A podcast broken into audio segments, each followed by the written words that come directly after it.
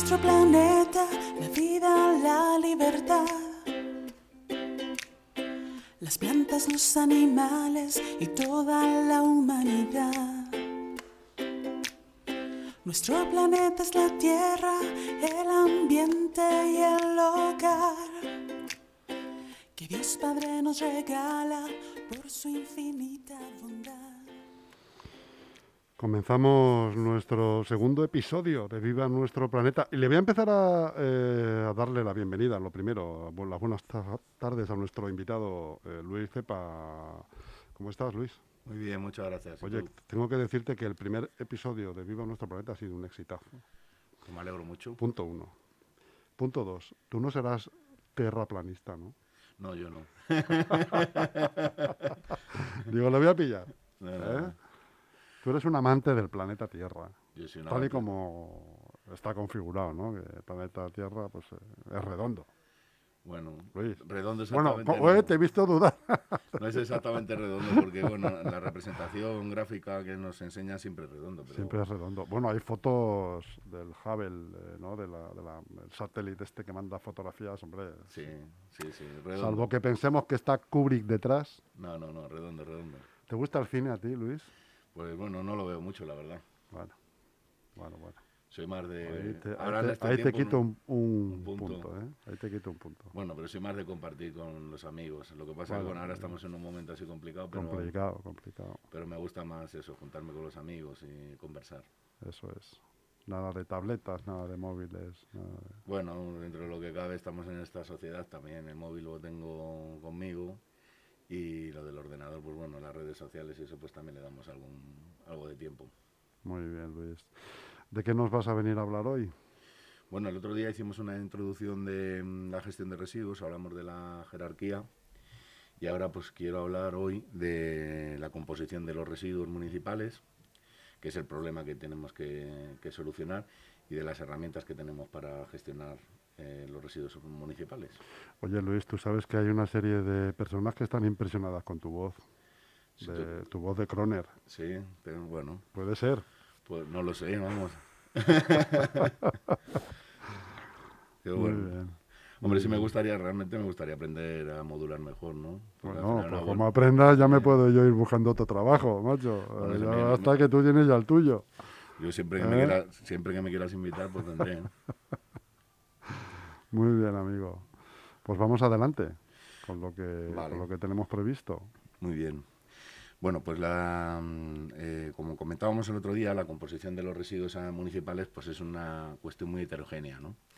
Hay muchos materiales diferentes y en principio pues lo que hacemos es separarlos por, por fracciones. Entonces, eh, sobre los residuos municipales pues se hacen también estudios y se analiza su composición. Estos son las caracterizaciones. Esto es definir eh, qué porcentaje de cada fracción se encuentra en los residuos. Entonces, aquí el ministerio, pues hace de vez en cuando hace este tipo de estudios y también las comunidades autónomas y algunos ayuntamientos también. Siempre hay gente que está implicada con la gestión de, de residuos. Entonces, em, en el 2014 el Ministerio publicó una caracterización, un tipo de los residuos municipales. Eso lo definimos como la bolsa tipo municipal. Sería el problema que tenemos, la composición de los residuos en porcentaje. Y bueno, en el 2014 se publicó esta caracterización que tenía pocas fracciones. Dividieron el estudio en materia orgánica, envases ligeros, papel y cartón, vidrio y la fracción resto. La fracción resto pues son todos aquellos residuos que tienen los vecinos y que no tienen un reciclaje directo o no tenemos contenedores para, para separarlos. Entonces es una fracción que la denominamos resto. en esta composición que hubo que publicó el ministerio eh, hablaba que teníamos un 42% de materia orgánica en la basura, un 14% de envases ligeros, un 17%, un 19% de papel y cartón, un 7% de vidrio y un 18% de fracción resto.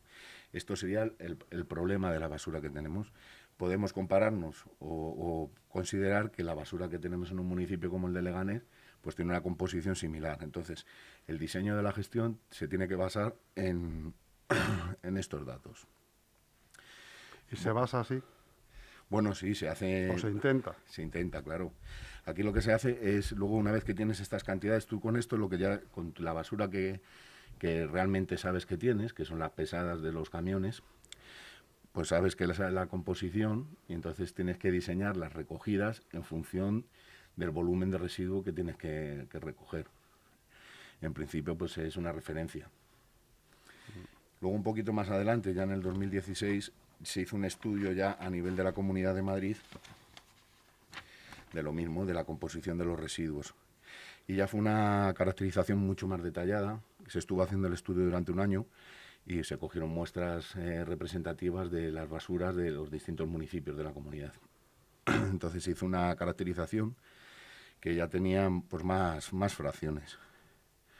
Se estudiaron los envases ligeros, la materia orgánica, los restos de pode y de jardín, las celulosas, los textiles, el vidrio envase, los restos de obras menores, eh, una fracción multimaterial, los residuos de aparatos electrónicos, el papel y el cartón y luego un resto de materiales agrupados, que esos eran materiales que mm, por su tamaño eran muy pequeños, no se podían separar en la caracterización, entonces no podían definir eh, la composición del, del material. ¿no?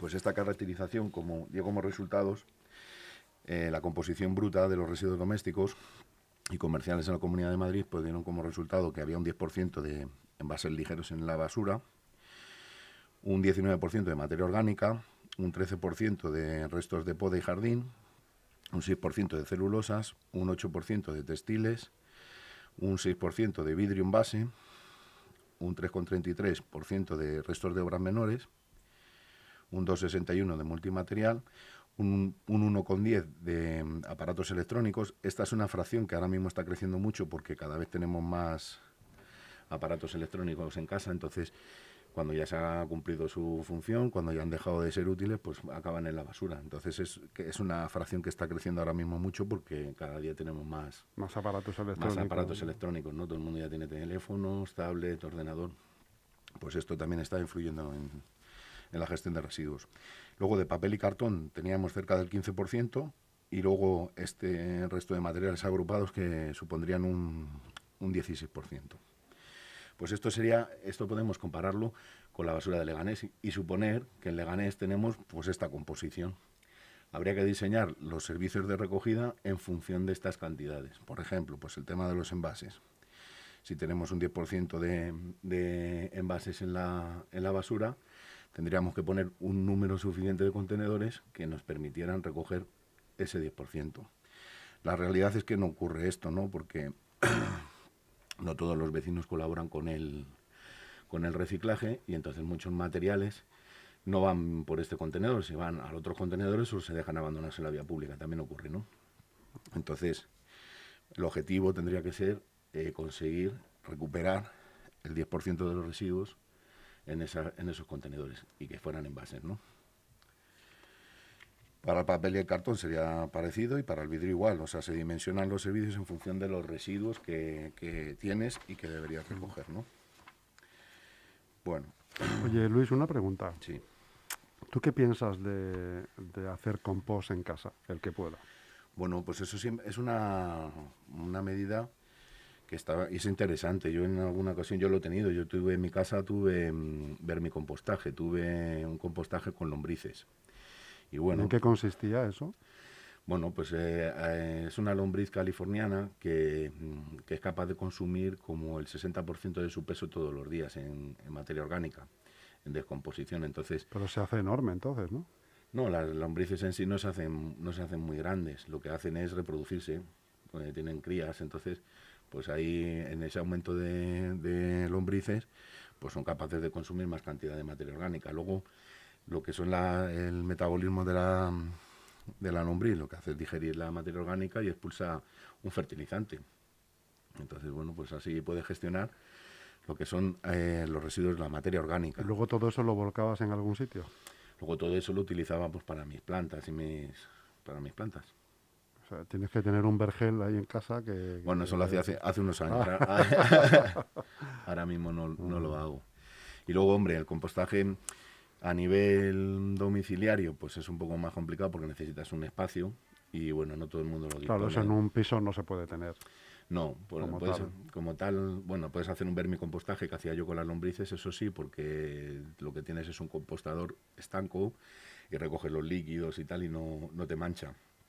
Pero si haces un compostaje tradicional, necesitarías que el compostera, la compostera estuviera eh, pegada al suelo. Entonces en casa no tienes esa posibilidad, Claro. no sería está más, más orientado para la gente que tiene jardines, ¿no? Eh, tiene un espacio. Pero ese eh, no resulta un poco insano echar eh, residuos. Si tú haces bien el proceso, la- lo que es el compostaje en sí es una fermentación aeróbica de la materia orgánica. Entonces, si ese material está bien aireado y oxigenado, pues no, vas a- no va a tener olores. O sea, si el problema pueden ser los olores, porque se te pudra la comida, pues si tú la aireas bien, eso no, no ocurre. También depende de lo que eches dentro del compostador, ¿no? Siempre mucho mejor o más higiénico, con menos problemas de olores, que utili- utilices el compostaje solo para restos vegetales. Si metes carne, metes pescado, pues evidentemente pues ya hay olores, ¿no? Está más vale. orientado para gente que tiene pues un espacio. Ya, ya, ya. Luego también hay, hay, hay también un compostaje que se llama comunitario, que se hace en algunos municipios, municipios un poquito más pequeños que el nuestro, más, más pequeños que Leganés, que son los vecinos los que aportan la materia orgánica a unos compostadores que tienen en alguna zona del, del municipio y luego pues se, se encargan de compostarlo. Eso también, también existe. Y luego ya a nivel pues mayor macro, pues en las, las, las plantas de tratamiento, en los vertederos, también hay compostajes ya de la materia orgánica que llega en camiones, ¿no? de las recogidas de basura.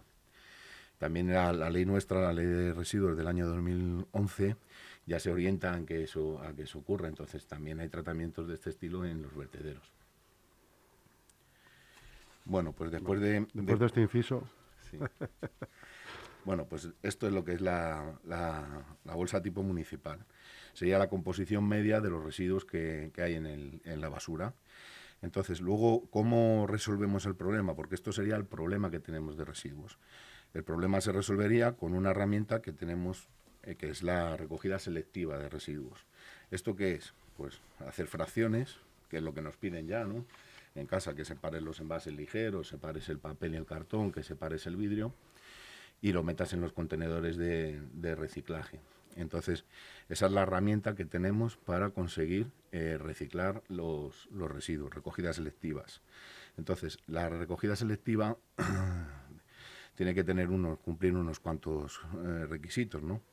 El primero es pues que sea una eficiente, eh, eficiente medioambientalmente, ¿no? Nosotros lo que buscamos es minimizar el impacto de esos residuos en el medio ambiente. Luego tiene que tener una eficiencia socia- social, ¿no? porque es el, ciudadano es el actor principal en la gestión de residuos domiciliarios y debe, se- debe separar estos residuos en fracciones en su casa. Entonces es una cosa que hay que pedir al, al ciudadano que haga, que se responsabilice con la gestión de sus residuos. ¿no? Es un poco también eso del contaminar. Contaminar paga. Quien contamina paga, ¿no? Y luego tiene que ser económicamente eficiente. O sea, necesitamos la protección ambiental, pero tiene que tener unos costos que están dentro de unos límites económicos, estar contenido. No puede ser que gastemos más dinero en evitar el impacto que lo que se obtiene en el, en el movimiento económico. ¿no? Pues eso sería el- la herramienta que tenemos para, para gestionar los residuos, ¿no? la recogida selectiva. Luego también hay unos objetivos que están en nuestra legislación y para el año 2020 pues teníamos que haber conseguido reciclar el 50% del residuo municipal. O sea que teníamos que haber recogido el 50% de la basura de forma selectiva por las líneas de el envase ligero, el papel y el cartón y el vidrio. Si nos vamos a la caracterización que os he comentado, pues materiales que son directamente reciclables, tenemos la materia orgánica, que sería un 43% del residuo, el papel y el cartón, que tenemos que es un 15%, el vidrio, que es un 5%, y los envases ligeros, que es un 14%. Esto suma prácticamente el 60% de los residuos, o sea que potencialmente en los residuos que tenemos en las ciudades eh, hay una posibilidad real de reciclar como el 60% del material, o sea que estaríamos cumpliendo con, con la ley. Este objetivo que marca nuestra ley viene de las directivas europeas que hablamos el otro día. Entonces cumpliríamos con la, con la legislación europea y gestionaríamos convenientemente nuestros residuos y evitaríamos los impactos eh, de estas basuras en el medio ambiente. No es nada fácil el mundo este. ¿eh? Eh, algo que lo vemos tan cotidiano y tan un acto tan normal como abrir un grifo y que haya agua. Sí. detrás tiene un proceso enorme, ¿verdad? De, en, cadena, ¿no? Desde, desde la nieve que baja de las montañas hasta los embalses, hasta que llega a casa, ¿no? Con los residuos sucede algo parecidísimo, ¿verdad, Luis? Claro. Detrás o, incluso más complejo. Más complejo, porque detrás de lo que menos dinero costaría sería recoger todos los residuos mezclados, ¿no? Porque pondríamos solo un tipo de contenedor y pasaríamos una vez a recoger ese, ese contenedor. Pero estaríamos perdiendo, por un lado, los materiales, perderías materiales que pueden ser reutilizados o reciclados, y por otro lado también perderíamos, eh, el, eh, ocasionaríamos un impacto ambiental porque eso lo tendríamos que eliminar de alguna manera, bien o por una incineración o en un vertedero, y son los tratamientos eh, menos aconsejados, ¿no? Son los que más contaminan. ¿Tú crees, Luis, que en un futuro distópico, eh, podríamos tener, por ejemplo, las urbanizaciones o las comunidades de vecino, de vecinos, nuestra propia planta de reciclaje, que se pudieran vender casas ya con planta. Igual que es, ¿quién nos iba a decir? Yo no sé si has oído hablar de la geotermia. Sí. En las casas ahora, en los chalés que se venden ahora, todos se promocionan con geotermia, que aparentemente, para contarlo rápidamente, ¿no? Es un agujero que se hace en el suelo hasta 100 metros y luego se, se alimenta la casa de calor del, del calor del subsuelo. Sí. ¿no? Eso he contado un poco rápidamente. Tienes que tener en el sótano unos eh, aparatos grandes eh, eh, que son los que producen, los que de alguna manera filtran o sacan ese calor del suelo ¿no? y, y te calienta la casa. Mm. Eh, como si tuviera así lo radiante en el suelo y luego se mantiene a una temperatura. Bueno, increíble hace 50 años, ¿no? Sí. Por ahí. Pues, eh, ¿por qué no pensar que dentro de otros 50 años tengamos eh, nosotros debajo de nuestras casas, imagínate, plantas recicladoras? Bueno, no sé si a nivel doméstico se llegará, pero sí se puede hacer a nivel de un municipio, de una agrupación, de una población, con que haya un número suficiente de personas que aporten los residuos, pues se puede adaptar el tamaño de la planta a, la cantidad de residuos. Lo que pasa es que económicamente eso resultaría en principio más caro que hacer una instalación mayor y llevar todos los residuos a esa instalación. Entonces, bueno, siempre hay que buscar, en estos temas ambientales, como en todo, pues siempre hay que buscar un equilibrio económico. Y sería más barata la otra opción, pero bueno, no sé en qué quedará esto y lo mismo dentro de 50 años, pues si tenemos formas de gestionar nuestros residuos que, sean diferentes. También el problema, mm, como ya comentábamos el otro día, sobre todo es la heterogeneidad de los materiales. Son materiales muy diferentes, que tienen comportamientos distintos y entonces a la hora de gestionar eso, pues tienes que hacerlo de forma separada. Y bueno, pues cada vez la basura es más compleja en el sentido de que cada vez hay más materiales. Claro. Las digestiones, por así decirlo, son diferentes. Eso es. Entonces, bueno, aquí mm, todo el tema del envasado está regulado por la ley de envases, el año 97, y bueno, y son realmente las recogidas que, que tienen una financiación porque en esta caracterización que hemos hablado, pues por ejemplo, aparecen también el tema los textiles, que los textiles es una parte importante ya de la, de la, de la basura, que puede llegar hasta el 4%, hasta el 7%, y en cambio no tenemos una financiación para esa gestión, no hay un reciclaje detrás del, del textil, no hay una industria que soporte el coste de recoger la ropa, de tratarla en una planta y reciclar el material. Entonces, ¿qué ocurre? Pues que esta basura acaba siendo basura y son kilos que tienen que transportar los ayuntamientos a los vertederos o poner recogidas con contenedores en vía pública que tienen una salida normalmente de la venta en el tercer mundo, ¿no? Salen de aquí la ropa que tiene uso y la venden en países eh, subdesarrollados. Entonces, bueno, pues ahí, por ejemplo, es un, es un problema para los ayuntamientos porque eso cuesta dinero gestionarlo y está en la basura. Y es un material que tiene un potencial de, de recuperación. Entonces, el tema de los envases sí está solventado por la ley del 90, 10 del, 11 del 97 y tenemos, por ejemplo, la financiación de la recogida de los envases a través de, de Coembes. Ahí lo que hacen los ayuntamientos, se adhieren a un convenio que se firma entre Coembes y las comunidades autónomas y en ese convenio pues se regula la relación que tienen los ayuntamientos con Ecoembes. Principalmente lo que se hace es, se instala un servicio de recogida, un sistema de recogida con contenedores o recogida neumática, el tipo de sistema que sea, y eso eh, tiene un, precio que lo paga Ecoembes. Ahora te hago una pregunta, Luis, hablando de esto. Bueno, ahora ya si quieres, si quieres acaba, acaba y te... Sí, pues ahí se paga por lo que cuesta tener instalado el sistema de recogida, los camiones que van a recogerlo, los operarios que lo recogen. Y luego hay un variable también que pagan en función de la cantidad y de la calidad de material que se recoja. Entonces, cuanto más envases vayan por esa línea, más dinero recibe el, ayuntamiento. Y cuanto más limpios estén, mejor. ¿Qué es esto de, la, de los impropios? Pues mucha gente mete en ese contenedor materiales que no son envases, entonces eso no, no lo paga Ecoembes y se hacen caracterizaciones como esta que hemos comentado de la basura y se ve qué porcentaje de, del material no son envases. Entonces eso lo descuentan de la, de, la pesada y no lo cobra el ayuntamiento de turno. Para el papel, el cartón, pues es parecido, Ecoembes también está en ese, en ese flujo y paga, financia el 40% de la recogida de ese material. El vidrio, igual. También hay una, entidad que es Ecovidrio que, asume el coste de la gestión. Eso se puede hacer, o bien el ayuntamiento lo hace directamente, poniendo contenedores, camiones y recogiendo el vidrio y llevándolo a la planta, y Ecovidrio pagaría por ese material, o lo hace directamente Ecovidrio con sus operadores, ponen los contenedores Ecovidrio, pone el camionero, el camión Ecovidrio y lo recogen.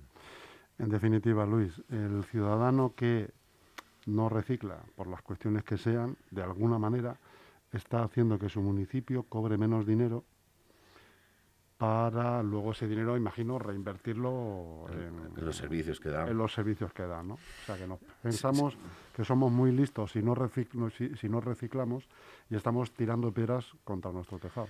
Si, si tú no reciclas, eh, estás pagándolo tú siempre. Siempre paga el ciudadano, siempre nos van a, a transferir a nosotros los costes. Entonces, si yo cuando compro un envase ya pago un dinero para que eso se recicle y yo no lo reciclo, el dinero ya lo han cobrado, ya se ha pagado, y luego el ayuntamiento de turno tiene que pagar dinero por gestionar el residuo que yo no he seleccionado. Normalmente lo que ocurre es que lo va a recoger el ayuntamiento en una fracción que es la fracción resto, que es una mezcla de residuos municipales, y lo va a llevar a un tratamiento que es un vertedero, o sea, va a entrar en un vertedero.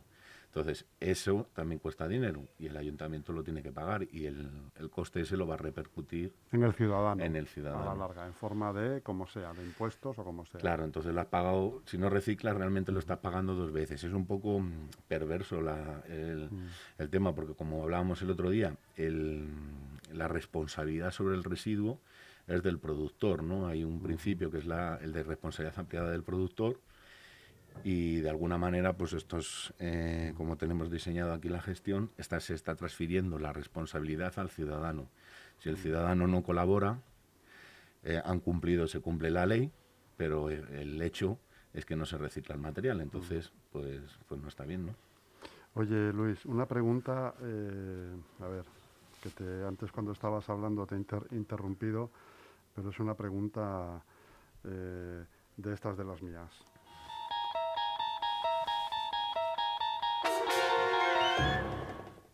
Has visto que he puesto. ¿eh? es, eh, ¿Qué opinas de la recogida neumática? Bueno, la recogida neumática es un sistema de recogida que tiene, pues, bueno, muy tecnológico en el sentido de que no necesitas camiones para hacer la recogida ni tener contenedores en la vía pública, que eso en un principio es una ventaja porque no tienes eh, mobiliario urbano en la calle, no tienes que meter camiones, ruido, también contaminación también recoger con contenedores, en principio, implica más personal. Entonces, bueno, esas son las ventajas de la recogida neumática. Luego ya lo que es el tema de la operativa, pues como todo, es una máquina que funciona y, tiene un tiempo de vida, una utilidad y cuando pues pasa ese tiempo pues empieza a dar problemas, claro. ¿Tú eres fan de la recogida neumática o prefieres la recogida en contenedores? Bueno, yo O como... la recogida mixta, como hay aquí, por Sí. ejemplo, en Leganés, ¿no?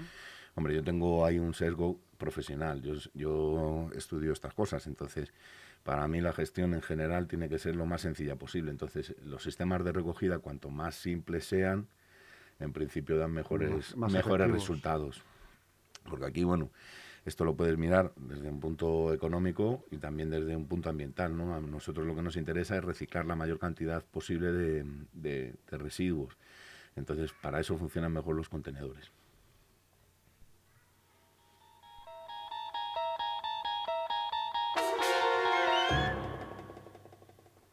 Pues esta ha sido la respuesta de Luis Cepa a qué es mejor, sí, una recogida neumática o una recogida en contenedores. Pues muy bien, Luis, no sé si se te... Son menos 20, no sé si se te queda algo en el tintero, si se nos ha quedado algo...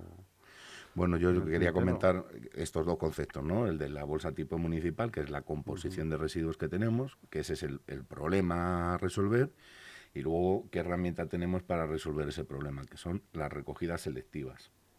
Entonces podemos hacer las fracciones, separar esas fracciones, meterlas en los contenedores correspondientes y detrás de eso ya hay que implementar el tratamiento que sea. Siempre es más interesante eh, separar los residuos que mezclarlos. Un residuo mezclado es muy difícil de conseguirle un valor, en cambio si lo hemos separado, pues ya eh, lo podemos valorizar.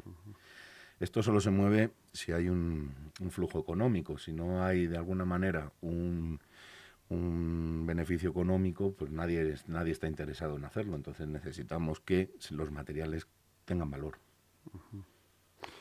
Muy bien, Luis. Muy bien. Pues que sepas que todos los días que vengas te voy a hacer una pregunta con esta musiquita para intentar pillarte, más que nada. Que ya, a, a ti pillarte es imposible, pero bueno. Bueno, Yo lo intento. Yo por mí que no quede, Luis. Claro, no es, no, bueno, sí, no es pillar, es, es aclarar a- alguna cuestión. Luego muchas veces todo esto, claro, como ciudadano, tú cómo percibes las cosas eh, es una forma, de una manera, y luego lo que es la gestión real del claro, asunto, claro. pues es diferente, ¿no? Por eso estás tú aquí. Claro, yo por ejemplo, pues todo, yo animo a todo el mundo a que separen sus residuos y que los metan en los contenedores. Yo por ejemplo, pues todo esto de la industria del envasado, eh, personalmente puedo no estar de acuerdo con, con cómo está montado o, o que tengamos estos materiales en nuestra basura, pero entiendo perfectamente que si yo quiero eh, que el reciclaje ocurra, tengo que devolverles los materiales en su contenedor. Y aunque yo no esté de acuerdo con, con ellos, les devuelvo su basura, porque quiero que sea de ellos que tienen la responsabilidad sobre ella, ¿no? Y que la gestionen ellos. Claro, claro, que si el coste lo, lo asuman ellos. Eso es. Muy bien, Luis. Pues te espero, te espero la semana que viene con más. Ya sabemos más o menos de qué vamos a hablar la semana que viene para adelantárselo a nuestros oyentes o. Sí, yo ya, una vez que hem- hemos hecho esta introducción, porque al final esto de hoy también es una introducción a la gestión, pues ya podemos ir al detalle, ¿no? Coger una fracción, cualquiera de ellas, y deciros, contaros cómo se gestiona, qué actores hay involucrados en esa gestión y los tratamientos y bueno el resultado de la, de la gestión de cada fracción. Entonces la semana que viene, si queréis, podemos hablar de vidrio, de, de vidrio, de covidrio, de cómo se gestiona el vidrio aquí. ¿Tú podrías convivir, Luis, con una persona que no reciclara? La o, verdad, la, o la harías de tu, la harías de tu cuerda enseguida. hombre, le explicaría cómo va, desde luego. No, Pero no sería una situación insalvable, ¿no? No, no, no. En ningún caso. No, no, nunca me ha ocurrido realmente. Siempre he estado con personas que reciclaban. No sé si es porque tenían el, el miedo a, a, a que yo se, me dedico a esto. Más o les valía, ¿no? Más, les valía. Pero bueno, en general yo creo que las personas en general, pues claro, quieren vivir en un sitio con condiciones, ¿no? Entonces también quieren contribuir pues a la mejora del planeta y si no a la mejora al, al cuidado, ¿no? A no ensuciarlo más de lo que está.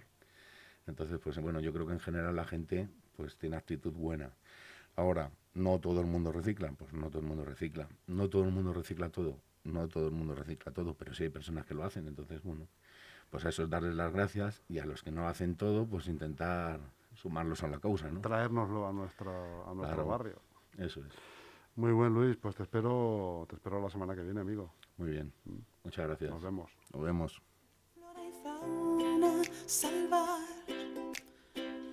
Reciclar la basura como el vidrio y el metal.